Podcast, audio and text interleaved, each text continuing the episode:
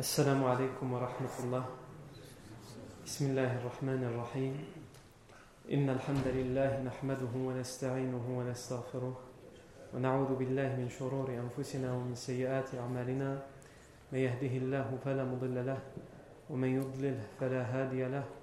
وأشهد أن لا إله إلا الله وحده لا شريك له. وأشهد أن محمدا عبده ورسوله صلى الله عليه وآله وسلم. يا أيها الذين آمنوا اتقوا الله حق تقاته ولا تموتن إلا وأنتم مسلمون. يا أيها الناس اتقوا ربكم الذي خلقكم من نفس واحدة وخلق منها زوجها وبث منهما رجالا كثيرا ونساء واتقوا الله الذي تساءلون به والأرحام. إن الله كان عليكم رقيبا. يا أيها الذين آمنوا اتقوا الله وقولوا قولا سديدا. يصلح لكم أعمالكم ويغفر لكم ذنوبكم ومن يطع الله ورسوله فقد فاز فوزا عظيما. أما بعد فإن أصدق الحديث كتاب الله تعالى وخير الهدي هدي سيدنا محمد صلى الله عليه وسلم وشر الأمور محدثاتها وكل محدثة بدعة وكل بدعة ضلالة وكل ضلالة في النار. ثم أما بعد.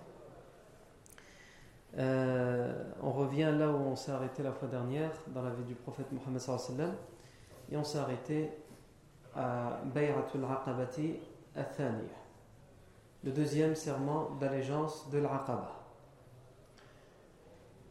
Et on a vu la fois dernière la prise d'otage, la capture du compagnon Saad ibn Ubad, puisque les polythéistes ont eu confirmation du deuxième serment d'allégeance de l'Aqaba. Et donc ils ont essayé de pourchasser les euh, musulmans de Yathrib.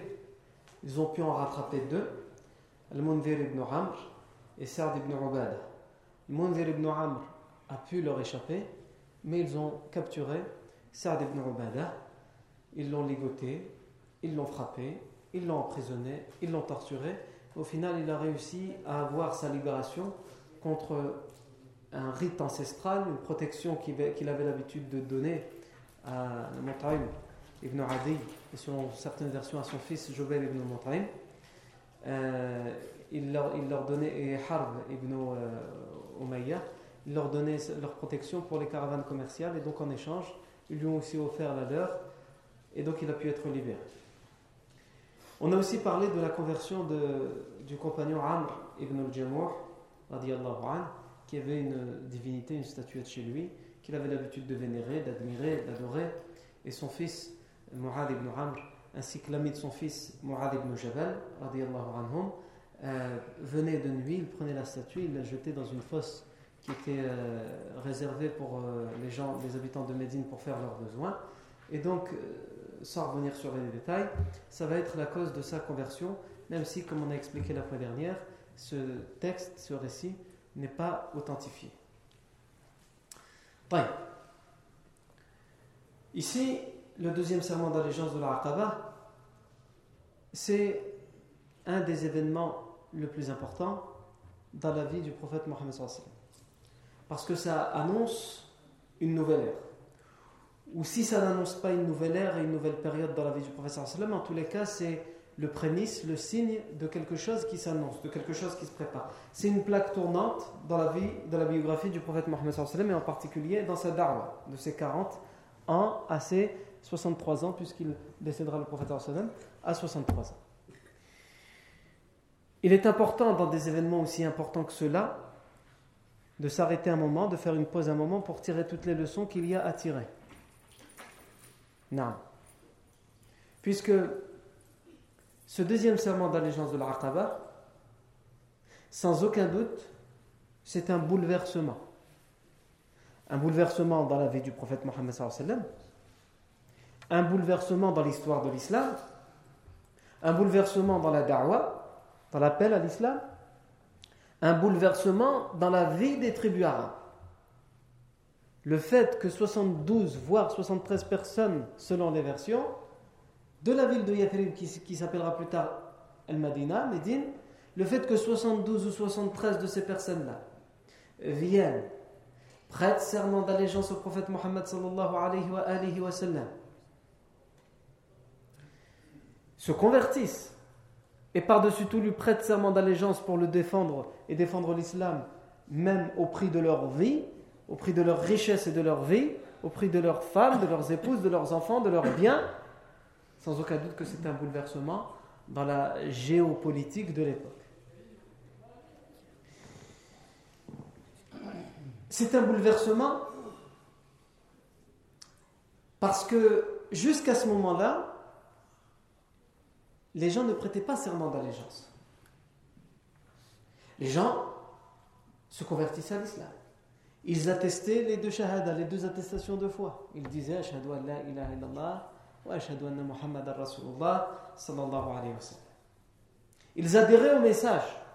En adhérant au message, automatiquement, ils avaient comme guide, comme prophète, comme chef, le prophète Mohammed mais ils ne confirmaient pas, ils ne signaient pas le fait qu'ils rendaient et donnaient toute autorité au prophète Mohammed même si ça allait de soi.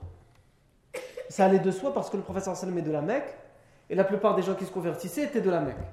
Mais ici, ça vient tout bouleverser parce que cette fois, les gens prêtent serment d'allégeance, c'est-à-dire qu'officiellement, ils confirment, ils certifient, ils attestent qu'ils choisissent comme chef, comme leader, comme leader le prophète Mohammed. Et ça, sans aucun doute, c'est un bouleversement. Dans la da'wah, parce que jusqu'à présent, il n'y avait pas de, serment d'allégeance à part le premier serment d'allégeance de Aqaba. Et dans la façon de voir les choses des Arabes de l'époque qui avaient des gens qui, étaient qui, avaient le, qui, détenaient l'autorité. Ils avaient des chefs au-dessus d'eux, mais leurs chefs, c'était les, chefs de tribu. C'était les gens de leur tribu. Il était impensable de choisir quelqu'un d'une autre tribu pour être son chef.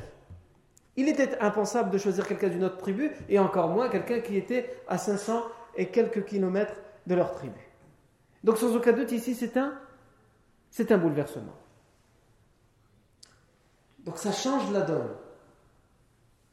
Et ça montre entre autres quoi? Ça montre entre autres qu'ici, ceux qui se convertissent à l'islam sont prêts à remettre en cause leur tradition ancestrale. Et c'est ce qu'il y a de plus compliqué, de plus difficile pour les Arabes de l'époque.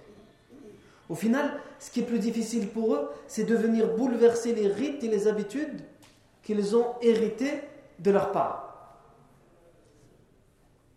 Et ça, c'est un rite c'est une coutume qu'ils ont hérité de leurs parents. La tribu avant tout. Donc ton chef, il doit, il doit appartenir à ta tribu. Ça doit être quelqu'un de respecté de ta tribu. Et là, ils ont choisi quelqu'un, le prophète Mohammed qui n'est pas de leur tribu, qui n'est pas de leur ville, qui est à plus de 500 km. Non. C'est aussi un bouleversement parce que jusqu'à ce moment-là, l'islam le message de la ilaha illallah était un problème pour les polythéistes. C'était certes un problème, mais un problème local. Un problème confiné à la ville de la Mecque. Un problème secret, discret. Avec le deuxième serment d'allégeance de l'Aqaba, le, ce que eux appellent le problème, il se propage à l'extérieur, il s'exfiltre ce n'est plus juste un problème marginal dans la ville de la Mecque et parmi les tribus Qurayshites. Là, ça devient un problème pour toute la péninsule arabique. Ça devient un problème pour toutes les tribus. Alors certes, on pourra dire que déjà à cette époque-là, il y avait déjà eu deux émigrations, deux hijras vers le vers l'Abyssinie et l'Éthiopie. Donc ce problème, entre guillemets, si on l'appelle un problème, il s'était déjà expatrié à l'extérieur. Non. Tout à fait, parce que là, c'était les plus faibles de la Mecque qui n'en pouvaient plus des harcèlements, des, tortures, qui sont partis trouver refuge à Al-Habasha. Donc officiellement, les musulmans Al-Habasha y ont juste trouvé refuge et asile. Mais là, c'est plus que ça. Là, on a des gens qui, ont, qui se sont convertis à l'islam, et pas n'importe qui. On a beaucoup de chefs de la ville de Yathrib, de la ville de Médine qui se sont convertis à l'islam et bien sûr une grande partie de la population de la ville de Médine qui s'est convertie à l'islam. Donc ce n'est plus la même chose. Et on a des gens qui sont prêts à propager l'islam dans leurs rues, dans leurs quartiers, dans les tribus avoisinantes, donc le problème n'est plus le même. Le problème prend de l'ampleur. Bien sûr, là, quand je dis le problème, ce n'est pas un problème l'islam. L'islam, c'est la guidée, le bonheur. Mais je parle du point de vue des polythéistes de la Mecque, qui voient l'islam comme un problème. Donc pour eux, c'est un bouleversement. Pour eux aussi, c'est un bouleversement. On pourrait aussi prendre l'exemple et dire que euh, le professeur a tenté, a fait une tentative dans la ville de Taif, au sud de la Mecque, qui a toujours été une ville rivale de Mecca, de la ville de la, Mecque. Mais vous savez, comment le professeur a été reçu dans cette ville, puisqu'il a été euh, pourchassé à coups de pierre. Mais ici, ici, dans la ville de Médine, il a été accueilli. Et pourtant, il ne s'est pas, il ne pas déplacé. Il y a été accueilli, il ne s'est pas déplacé. Son message a été accueilli. Non. C'est un bouleversement, Bay'atul Aqabati Thaniya, le deuxième serment d'allégeance, parce que le prophète jusque-là se concentrait sur l'appel à l'islam de manière locale. Il appelait les gens à l'islam, mais de manière locale, les plus proches. Ceux de sa tribu. Mais là, avec Bay'atul Aqabati avec le deuxième serment d'allégeance, l'islam, l'appel à l'islam, le rôle de da'wah, de propager l'islam, il va se faire maintenant même à l'extérieur. Par le biais des gens de Yathrib, des gens de Médine. Ici, on voit aussi, si on, médite bien ce deuxième serment d'allégeance de l'Aqaba et la différence qu'il y a entre euh, la Mecque et Yathrib, les conversions à la Mecque et les conversions à Médina Yathrib. À la Mecque, la plupart, la grande majorité des gens qui se sont convertis à l'islam, ce sont les, faibles, les pauvres, ceux qui n'ont pas une tribu importante et respectée pour les défendre. Et il y a quelques élites, quelques notables de la ville qui se convertissent. Mais en premier lieu, ce sont les plus faibles. À Yathrib, c'est différent. À Yathrib, ce sont d'abord des chefs, des doyens, des leaders, des gens respectés qui se convertissent et le reste suit. Et on l'a vu avec l'exemple de la conversion de Oseyd ibn Hudayr et euh, Sa'd ibn euh, Mu'ad, qui tous les deux étaient les chefs des Bani Abdi Dhafar, des Bani Dhafar et des Bani Abdil Ashhal. Quand ils se sont convertis, toutes leurs, tribus ont suivi. C'est d'abord les chefs qui se convertissent à Yathrib. C'est d'abord les chefs, les notables de la ville qui sont séduits par ce message. Et leurs tribus suivent. Un tel point que Sa'd ibn Mu'ad, lorsqu'il a, lorsqu'il a été convaincu par le message de l'islam, par le, par, le biais du compagnon Mus'ab ibn Umayr, et par le biais de son cousin As'ad ibn Zurara, il est venu voir les gens de sa tribu, il a dit Que pensez-vous de moi?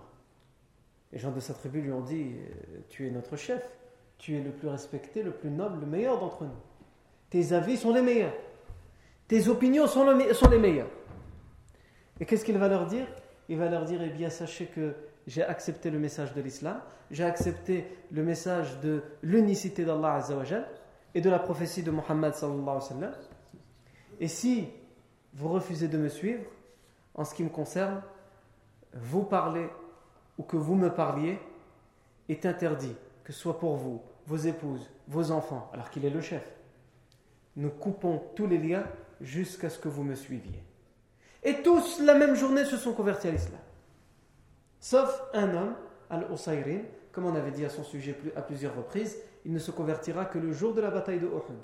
Il se convertira le matin même et il participera la journée même à la bataille de Uhud et il y mourra. Il tombera en martyr pendant la bataille de Uhud à un tel point que le professeur Sam dira Amila qalilan wa ujra. Il a fait peu, mais il a une grande récompense. Il a fait peu, mais il a une grande récompense. Non. Donc, le deuxième serment d'allégeance de l'Aqaba est sans aucun doute un bouleversement. C'est aussi un bouleversement parce que Yathrib à ce moment-là, la ville de Médine, dans sa majorité, pas toute la ville de Médine, mais dans sa grande majorité, s'est convertie à l'islam. Ou s'apprête à le faire? Et c'est ce qu'on peut appeler dans la vie du professeur sallam la première conquête. La première conquête, la première libération. Nous, on pense que les conquêtes, c'est après la bataille de Badr, la bataille de Uhud, euh, la bataille de Hunayn, la bataille de Tabouk, de Mu'tad, etc., etc.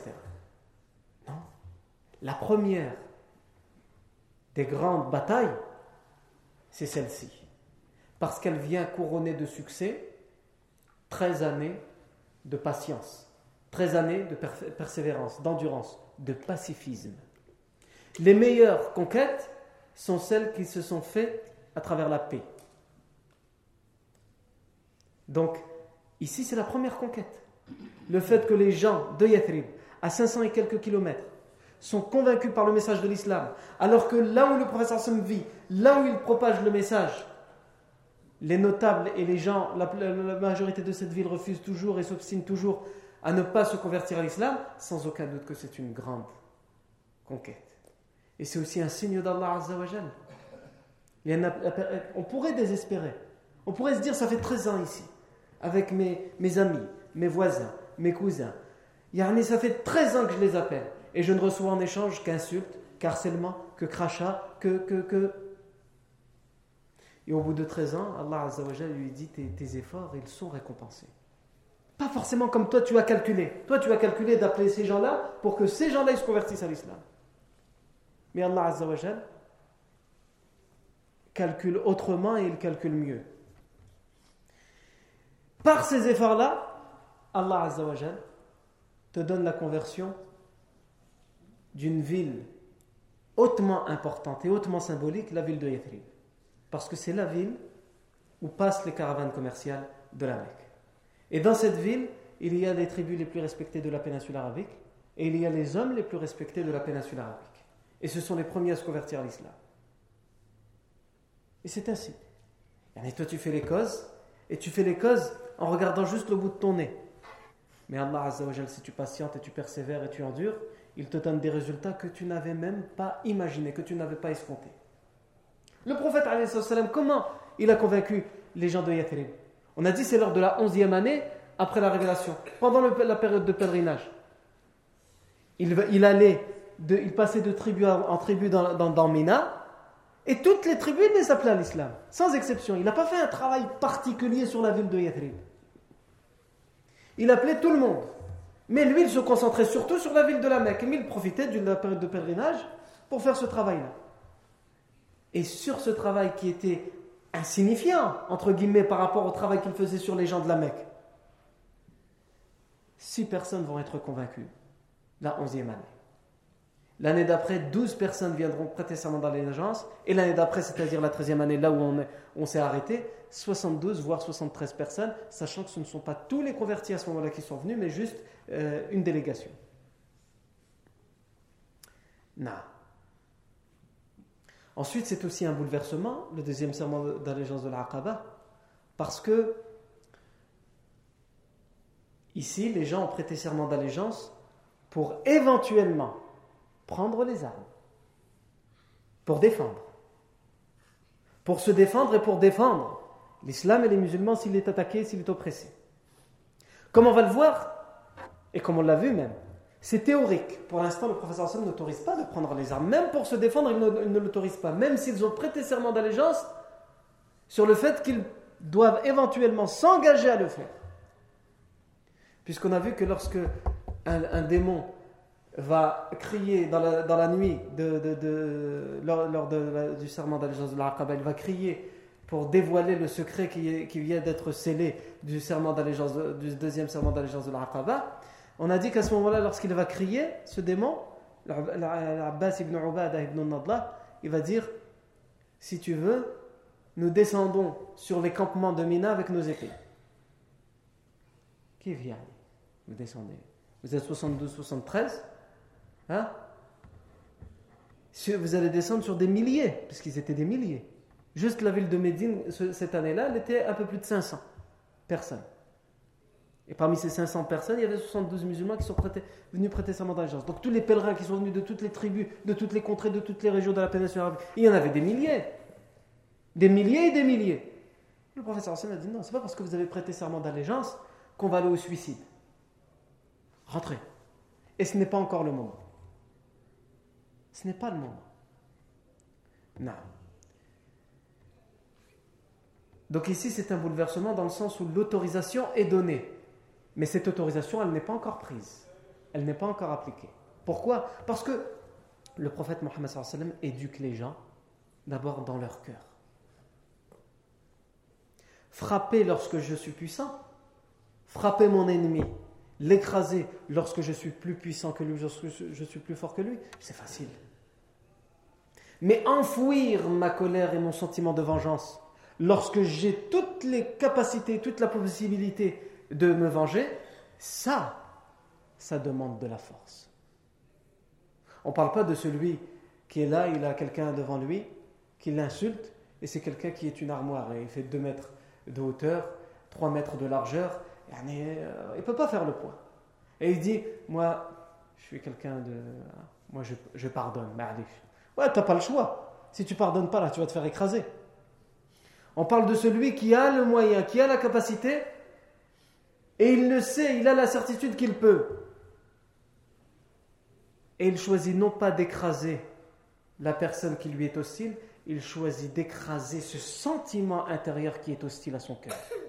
Ce sentiment de rancœur, de haine, de vengeance. Et c'est à ça que le professeur sallam éduque les gens. Pendant 13 ans, ils subissent tout. Ils subissent les harcèlements, ils subissent les tortures, ils subissent les insultes. Le professeur sallam leur enseigne que non, c'est trop facile. On se fait frapper, je vais répondre par la violence Non. Mais vous allez me dire, mais pourtant, il va y avoir des batailles plus tard dans l'ère de Médine. Et ici même, on vient de dire que l'autorisation de prendre les armes pour se défendre est donnée. Oui, mais elle est donnée seulement 13 années après tous ces harcèlements. C'est-à-dire que au bout d'un moment, elle est donnée.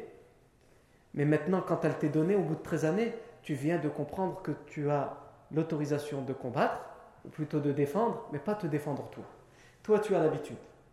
Tu as appris à assumer toutes les hostilités qui te viennent, que tu reçois. Tu as appris à faire la part des choses. Tu as appris à ce moment-là que les armes, tu ne, les, utiliseras que pour défendre, mais pas pour te défendre toi, pour défendre les autres, les oppressés, les plus faibles. Moi, j'accepte. J'accepte qu'on m'humilie, qu'on me ridiculise.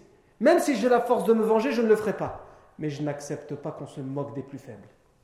Et c'est en ce sens et dans ce cadre que l'autorisation de prendre les armes a été donnée dans l'islam. Mais à ce moment-là, comme je l'ai dit, dans le deuxième serment de la de elle est donnée, mais elle n'est pas prise. Et le professeur Sam refuse de donner l'autorisation de prendre cette, cette, euh, autorisation, cette, euh, ce droit de, de se défendre et de combattre. Pas tout de suite. Vous avez encore besoin, c'est-à-dire vous avez eu 13 années, vous avez appris que c'était interdit. Même pour se défendre, interdit. Maintenant, vous savez qu'éventuellement, dans certains cas, on pourrait. Il y a un cas qui se présente là. On le prend? Non. Tu dois maintenant être éduqué à savoir que même si tu as l'autorisation, savoir faire la part des choses, savoir quand le choisir. Quand prendre cette autorisation. Pas n'importe quand, pas à n'importe quel moment. Il faut réfléchir. Il faut regarder, il faut réfléchir à long terme. C'est ce que le professeur faisait et c'est ce qu'il enseignait aux compagnons de faire. Non. Ensuite, le deuxième serment d'allégeance de l'Aqaba, il nous montre combien les gens de Yathrib sont prêts à s'engager sont prêts à sacrifier ce qu'ils ont de plus cher. Et en particulier, les chefs de cette ville de Yathrib, les gens les plus respectés. Non. Parce qu'en islam, quand on a une responsabilité, quand on est leader, quand on est chef, on n'est pas chef. C'est-à-dire on prend tous les honneurs et on se cache dans son trou. Et dès que c'est fini, les hostilités sont finies, on sort la tête de son trou pour dire les honneurs me reviennent, c'est moi le chef. Non. En islam, si tu es chef, tu es chef pour le meilleur et pour le pire. Pour le bon côté et le mauvais côté. Quand tu es chef, tu dois t'engager comme tout le monde, mais encore plus que tout le monde. Tu dois faire tes preuves encore plus que les autres. Si les autres sacrifient beaucoup, toi tu dois sacrifier plus parce que tu as cette responsabilité, cette autorité. Et on le voit à travers les chefs de Yathrib, qui sont les premiers à s'engager dans l'islam, qui sont les premiers à s'engager dans le, serment d'allégeance de l'Aqaba. On voit comment cette foi qu'ils ont acquis, qu'ils viennent pour certains d'entre eux à peine d'acquérir et d'obtenir, on voit comment cette foi, cette ferveur, cette conviction les pousse à autant de sacrifices et à autant d'engagement. Ils s'engagent au risque, au prix de leur vie, de leurs biens, de leur, de leur famille, de leurs épouses, de leurs enfants. Ils sont prêts à tout donner, à tout sacrifier. Et leur vie en premier, sans aucune contrepartie. Je dis bien sans aucune contrepartie terrestre. Mais ils ont bien compris que les contreparties viennent après la mort. Sans aucune contrepartie terrestre. C'est-à-dire, ils n'auront en échange aucune autorité. Ils n'auront en échange aucun pouvoir. Ils n'auront en échange, aucune richesse. Ils n'auront en échange aucun honneur. Quand je parle d'honneur ici, je parle de l'honneur apparent. Mais en vérité, il, leur, reviennent tous les honneurs. Ils leur reviennent tous les honneurs parce qu'ils s'engagent ainsi. Mais l'honneur connu de l'époque, pour être respecté par les autres tribus, il, il, s'engage sans avoir en contrepartie cet honneur-là. Alors que les gens de Yathrib, les deux tribus, comme on l'a déjà expliqué plusieurs fois, l'Aous et le Khazraj, ont passé à ce moment-là 120 ans de père en fils à se faire la guerre. Pourquoi? Pour ça, pour la richesse, pour l'autorité, pour les honneurs. Et là, avec l'islam, ils sont prêts à renoncer à tout ça, et même mieux, ils sont prêts à sacrifier leur vie, leurs biens, leurs richesses, leur, leur famille, sans aucune de ces contreparties. Non.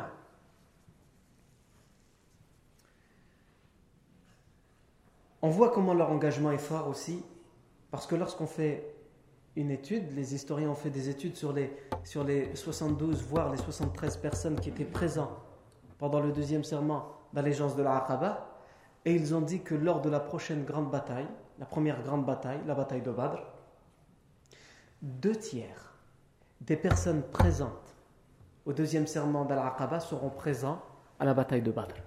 Et ça, c'est très important et ça montre la force de leur engagement, qu'ils s'engagent oralement, mais qu'ils appliquent leur engagement. Pourquoi? Parce que la bataille de Badr, ce sera une bataille basée sur le bénévolat. On, on aura le temps de l'expliquer. Mais à l'origine, quand les musulmans vont sortir de la ville de Médine pour aller à la bataille de Badr, ils ne savent pas qu'ils vont aller rencontrer une armée où il y a plus de 1000 hommes. Ils vont juste pour entraver une caravane commerciale dans laquelle il y a quelques dizaines d'hommes et quelques chamelles. Mais les Quraysh vont les, vont les attendre à Badr avec plus de 1000 hommes. Donc, comme ce n'est pas quelque chose, ce n'est qu'une caravane commerciale, le professeur sallam va laisser le choix aux gens qui veulent participer à la bataille de Badr. Et deux tiers des gens qui sont présents pour prêter serment d'allégeance à la vont, vont, faire le choix volontaire, bénévole, de participer à la bataille de Badr. Vous allez me dire, il y a quand même un sur trois qui n'est pas parti. Il y en a deux sur trois qui ont été. Mais sur le tiers qui n'est pas parti, quand on regarde, on voit qu'il y en a beaucoup d'entre eux qui sont morts entre-temps. Donc en fait, ils n'étaient plus vivants pour participer à la bataille de Badr. Donc vraiment, l'extrême grande majorité des gens qui ont participé au deuxième serment d'allégeance de l'Aqaba vont faire le choix de participer à la bataille de Badr, alors que c'est sur la base du volontariat, et surtout que c'est finalement une bataille qui ne les concerne pas personnellement. C'est une histoire entre des Mécois musulmans et des Mécois polythéistes. Ça ne concerne même pas la ville de Yathrib ou les gens de Yathrib ou des intérêts de la ville de Yathrib. Mais parce qu'ils se sont engagés, ils considèrent qu'ils doivent être en première ligne. Le choix aussi des douze doyens, puisque le professeur Sim a fait le choix, a choisi douze doyens qui doivent représenter tous les euh, Médinois, tous les, les Yathribiens, les, gens de Yathrib. Le choix des douze doyens met les chefs en première ligne. C'est-à-dire, le professeur Sam leur demande de prêter serment d'allégeance et il choisit parmi eux douze personnes sur qui toute la responsabilité va s'écraser. Il les met en première ligne. Tout dépend de vous. Tu veux être chef? Alors tu vas être chef. Mais tu vas prendre, comme on a dit, le meilleur et le, et le pire pour être chef. Tu ne prends pas juste les honneurs et tu te caches. Le choix des douze doyens montre aussi que euh, le prophète Mohammed laisse, laisse les gens de Yathrib, les gens de Médine, il les laisse gérer leurs affaires entre eux. Et à l'époque, la notion de démocratie n'existait pas encore, mais c'est une option entre guillemets démocratique. Démocratique dans le bon sens du terme. Dans le sens où le prophète sallam met une représentation proportionnelle, à la proportionnelle, pour les gens de Yathrib. Les gens de Yathrib sont convertis à l'islam. Parmi eux, il y en a 72 qui sont venus prêter serment d'allégeance à la place de tous les autres. Parmi ces 72, les deux tiers sont de la tribu des Khazraj et le tiers est de la tribu des Haus. Le professeur Sam choisit 12 doyens qui va représenter ces 72 et à travers eux toute la ville de Yathrib. Et dans ces, dans, ces 12, il en choisit 9 de, de, la tribu des Khazraj et 3 de la tribu des Haus. Et on voit l'engagement des gens de Yathrib aussi à travers les mises en garde. Puisque vous vous rappelez que lorsqu'ils sont venus pour prêter serment d'allégeance, l'oncle du prophète, Abbas ibn Abdul Muttalib, qui à l'époque était encore polythéiste, n'était pas encore converti à l'islam, il va venir et il va dire Ya Marshal al-Khazraj, Inna Muhammadan minna haythu qad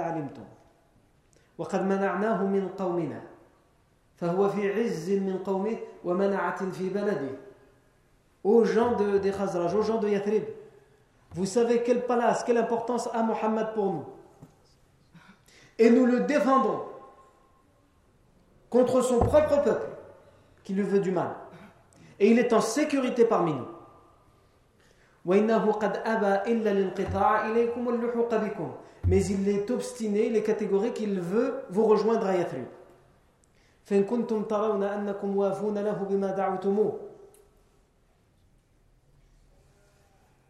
فمن الآن. فخذوه فخذوه si vous pensez que vous êtes capable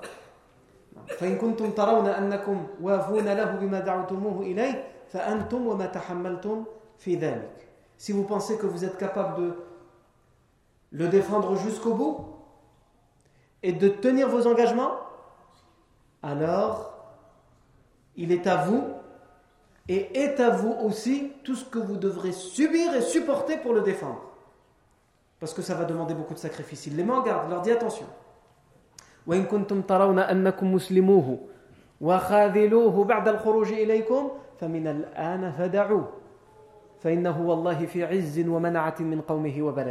Mais si vous pensez que vous allez le trahir juste après qu'il vienne vous rejoindre, alors laissez-le. Laissez-le dès à présent, c'est mieux. Parce que parmi nous, il est en sécurité dans son pays et contre ceux qui lui veulent du mal, il est en sécurité. Il ne faut pas croire qu'il n'est pas en sécurité. Il est bien chez nous. Et après lui, un des chefs de Yathrib, l'Abbas ibn Ubada ibn Nadla, lui-même aussi va se lever pour mettre en garde les siens, pour être sûr que tout le monde a bien compris. Et va leur dire Est-ce que vous savez pourquoi vous allez prêter serment d'allégeance pour cet homme?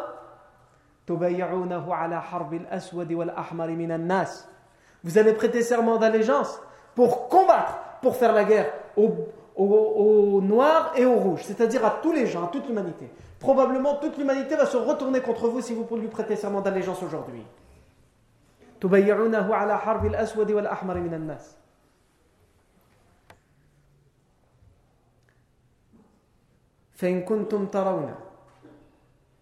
Si vous pensez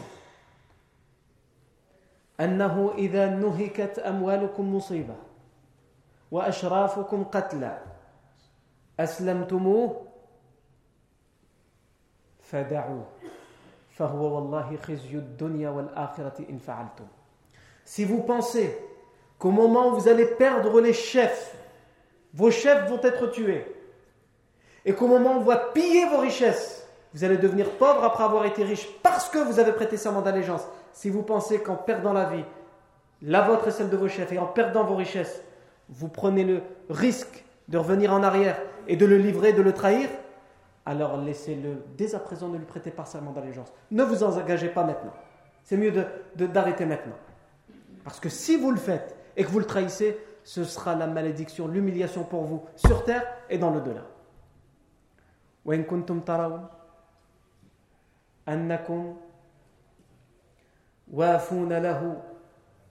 بما وعدتموه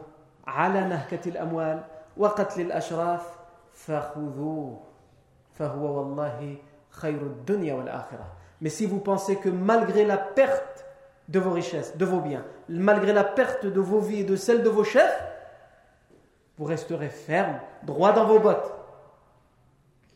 Vous ne le trahirez jamais, alors prenez-le et n'hésitez pas, parce qu'il y a en cela le bien pour vous, le bonheur pour vous, dans cette vie et celle de l'au-delà. Et malgré ces avertissements, ils vont s'engager. Ils vont s'engager. On voit la force de leur engagement. Et par-dessus tout, ils n'ont pas leur langue dans leur poche. Les gens de Yathrib disent ce qu'ils pensent. C'est pas comme les gens qui, ah, comme on dit, nous, donc il va prêter serment d'allégeance, il n'ose pas tout dire. Puisqu'on a vu qu'Abu Haytham ibn Tayyihan, un des chefs de Yathrib, lorsque toutes les mises en garde vont être faites, les avertissements, lui, il va prendre la parole pour dire quoi? Il va oser dire ce que tout le monde pense tout bas, mais n'ose pas dire tout haut par respect pour le prophète Mohammed. Il va dire Ya Rasulallah. إن بيننا وبين الناس حبالا وإنا قاطعوها فهل عسيت إن نحن فعلنا ذلك ثم أظهرك الله أن ترجع إلى قومك وتدعنا Ô messager d'Allah, il y a entre nous et des gens qui ne sont pas musulmans des alliances, des cordes, des liens. Et en te prêtant serment d'allégeance, nous allons rompre tous les liens qui font notre force, puisque c'est les systèmes d'alliance qui font que les gens, que les tribus sont fortes à l'époque. Toutes les, toutes les tribus qui sont, avec lesquelles nous sommes liés, quand ils vont savoir qu'on te prête serment d'allégeance, ça va, ça va couper les liens. Les pactes seront remis en cause. Puisque dans leur tête, on prêtera serment d'allégeance à des rebelles. Est-ce qu'il est possible, chose qu'il ose dire le prophète Mohammed est-ce qu'il est possible qu'après que tu viennes chez nous et qu'Allah te donne la victoire auprès de ton peuple, donc à la Mecque, tu nous laisses et tu rentres à la Mecque? Et Yanni, clairement, tu nous abandonnes? Le prophète a bien évidemment répondu en souriant. Antum minni wa ana minkum man harabtum wa man salamtum plutôt la demeure pour la demeure. Ma demeure, c'est la vôtre. Si on détruit votre demeure, on a détruit la mienne. Votre sang est le mien et mon sang est le vôtre. Je fais partie de vous et vous faites partie de moi à tout jamais.